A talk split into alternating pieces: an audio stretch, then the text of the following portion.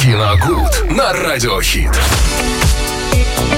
Самая интересная информация о кино и вообще из мира кино, как всегда, нам расскажет сегодня, поведает Виталий Морозов. Киногуд на Радио Хит. Всем привет. Всем привет, Лена, тебе тоже большой привет. Пришлось под вас э, подбирать кино сегодня. Да ладно, ты прям знал, что я приду. Нет, ну я узнал, когда узнал, что вы пришли. А, то есть ты за последние полчаса такой шик-шик-шик подшуршал. Да, немножко подшуршал. Давайте тогда, раз уж мы не так давно с вами вспоминали, говорили, точнее, о байопике про Мэрилин Монро. Мы, кстати, его посмотрели.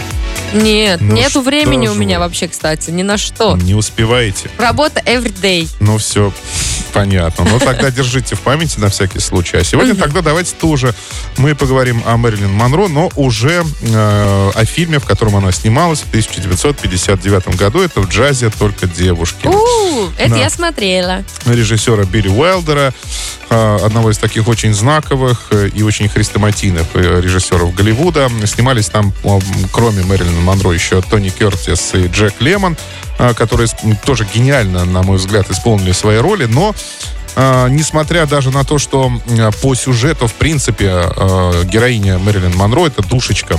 Да, я она помню. была, да, она э, была даже не на втором, а на третьем где-то плане, потому что появляется она в картине, ну, только ближе к чет... ну, после первой четверти, фактически. Но, тем не менее, она э, была главной звездой этой картины, но вполне понятно почему. Ее карьера была, ну, в самом расцвете, то есть, э, ну, увы, к сожалению, оставалось ей, ну, не, об этом тогда никто не знал, оставалось ей уж не так много, но... э, о ней говорили тогда буквально все. Я, и по-другому, наверное, быть не могло. И поэтому здесь каким-то образом затмилась немножко вот эта гениальность э, ролей вот самого Лемона и Кертиса, которые воплотили не только сначала мужчин, да, и потом воплотили еще и женщин, когда в них переоделись. Да, это было Это, чудесно. ну, это было гениально. И сыграли они очень здорово. Вот. э, Ну, по сюжету еще раз напомню. Женщины какие у них симпатичные Вот получились. именно, вот именно, да. Там и женщины, и сами мужчины были симпатичны. О, да. Потом, когда они переоделись, ну, поначалу так, есть некоторое смущение такое, но потом они вживаются в эти роли, и, вы, и Ага. мы, э, как зрители, вообще забываем, что это мужчины. Есть такое. То есть настолько вжились в роли, так э, гениально сыграли. Ну и симпатичными, да, были очень, весьма, по крайней мере. Вот. э, Ну, напомню, на всякий случай, сюжет. э, Двое, без- ну, очень бедных, практически безработных музыкантов вдруг становятся свидетелями гангстерской разборки. Тут еще, кстати, вот э, в, э, в таком фильме вроде бы как комедия, да, есть вот такие достаточно жесткие нуарные элементы, как гангстерские разборки. Вот как раз там же фильм показывают 30-е годы, ну, сам фильм 59-го, но это было не так давно, и все это прекрасно все еще помнили, как это все происходило. Вот. И вдруг становятся свидетелями вот такой гангстерской разборки, разборки, и за ними э, устремляется мафия для того, чтобы их устранить как свидетелей. Они переодеваются в женщин, вербуются в женский оркестр и уезжают на поезде э, в солнечную Флориду.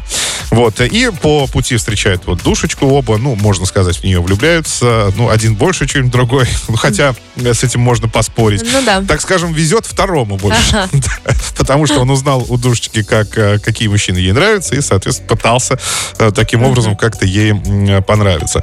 В общем, это такая комедия, которую, мне кажется, можно смотреть всегда и везде. Ну вот, допустим, я не смотрел ее очень давно, ну, прям очень давно. И вдруг недавно ее показали по, по телевизору. Я с, с огромным удовольствием все это пересмотрел, посмеялся. Она действительно до сих пор очень смешная, невероятно актуальная и до сих пор. То есть, если ее ну, я бы не сказал переснять, а, допустим, она же идет эм, в нецветном варианте. Это сделали специально, кстати, для того, чтобы скрыть э, грим Лемона и Кертиса. Дело в том, что А. когда их гримировали, там был, говорят, какой-то очень серьезный оттенок зеленого, то ли синего цвета у них на Ну, лицах. конечно, Да, надо и они казались, щетину. да, они казались неестественными абсолютно. И поэтому было принято решение снимать э, нецветной вариант. Теперь мы будем знать, какой интересный факт. Да, но э, именно э, тогда, тогда и пришли к выводу, что это все стилизовать лучше вот под нуар 30-х, 40-х Ну, годов. выглядело супер, конечно. Да, и всё Но мне нравится еще, знаешь, э, э, цитата этой душечки. Она такая, если я захочу, я брошу пить, но я не хочу. И это стало моим небольшим девизом таким, знаешь, Да, по ну, и- жизни. И, актуальность, наверное, заключается в том еще и в, в чем? А, В том, что э, показана вот эта изнанка ми- мира, шоу-бизнеса, где там, э, да, есть какие-то препоны, есть какие-то запреты и так далее. Э, В общем, в целом это очень весело, это очень легко. Смотреть, мне кажется, можно всегда и везде. В джазе только девушки, 59 год. Спасибо большое. Ну а мы продолжаем окунаться в мир э, не только кино, но и музыки. Впереди у нас Анна Асти. Ленты, которые нужно посмотреть. Киногуд на радиохит.